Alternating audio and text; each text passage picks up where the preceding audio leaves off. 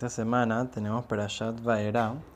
Esta Perashá comienzan a suceder las plagas en la tierra de Egipto. Como sabemos que hubieron 10 plagas.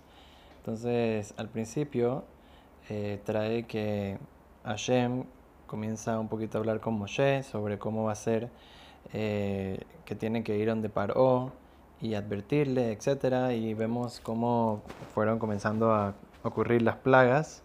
Eh, al principio de la playa tenemos una, una cosa muy interesante, un versículo que dice que el pueblo de Israel no escuchó a Moshe por, eh, porque tenían, eh, como por así decir, mucho trabajo y estaban, dice el, el Pasuk, dice, Mikotze Ruach, ese es como por así decir, que no podían respirar de una manera muy larga.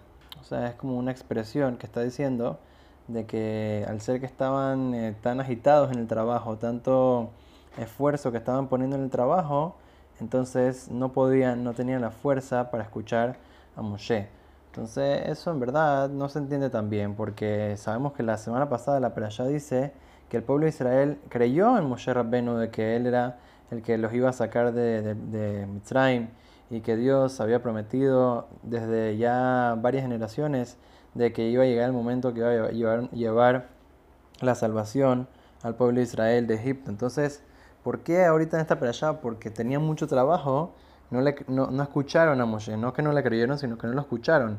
Si Moshe está diciendo, voy a salvarlos, voy a salvarlos, Kadosh Baruj ya, ya va a mandar la salvación y ellos no querían escuchar. ¿Por qué no querían escuchar? Al revés. Si tienes tanto trabajo al revés, quieres que llegue la salvación, quieres que llegue tu, tu momento de la redención. Entonces, ¿por qué? Es ¿Qué significa esto de que porque tenía mucho trabajo?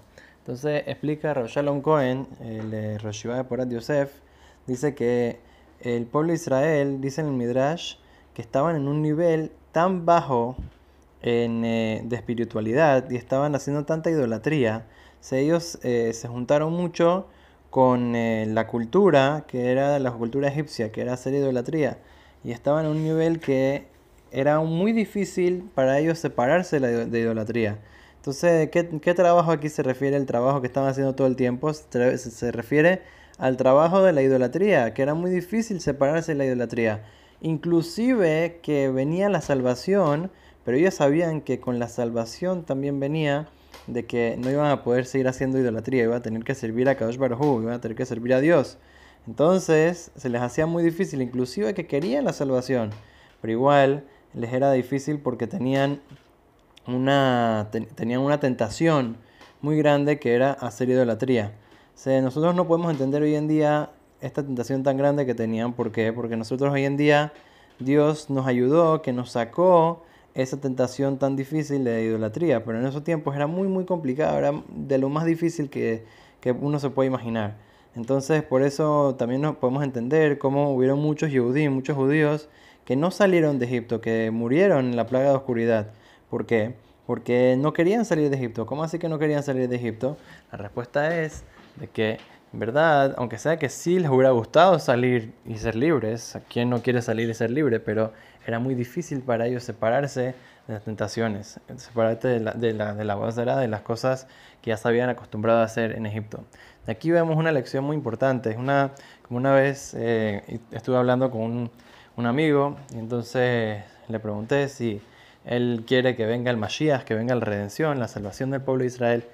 Me dice, la verdad que no estoy seguro. sé ¿Por qué? ¿Por qué no estás seguro? Dice, en verdad está difícil la decisión. ¿Por qué? Dice, no, porque no, no vamos a tener eh, el deporte, el fútbol americano, no vamos a tener esto, no vamos a tener lo otro. Dice, ¿cómo así? tú no, no se estás entendiendo. El Mashiach la, salvación del pueblo de Israel va a traer todo lo bueno para el pueblo de Israel. Todas las cosas se van a arreglar, se van a mejorar. ¿Cómo así que estás pensando en tu jueguito de fútbol americano? Que sí, que esto.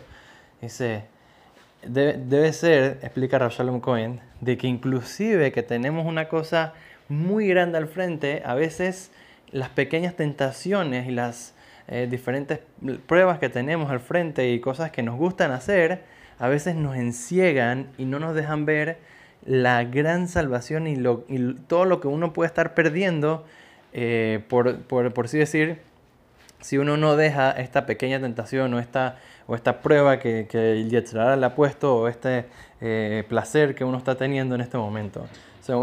uno debe saber de que muchas veces uno deja de hacer decisiones importantes eh, y beneficiosas para uno por pequeñas cosas que lo enciegan, por eh, tentaciones, por tal vez una cosa que uno no quiere dejar un, hábito que uno se, se, acostumbró a hacer y entonces una persona tiene que tratar de, de filtrar estas cosas que encierran a la persona para que de esa manera podamos tomar decisiones correctas en la vida, podamos querer las salvaciones eh, tan especiales, importantes y necesarias para el pueblo de Israel.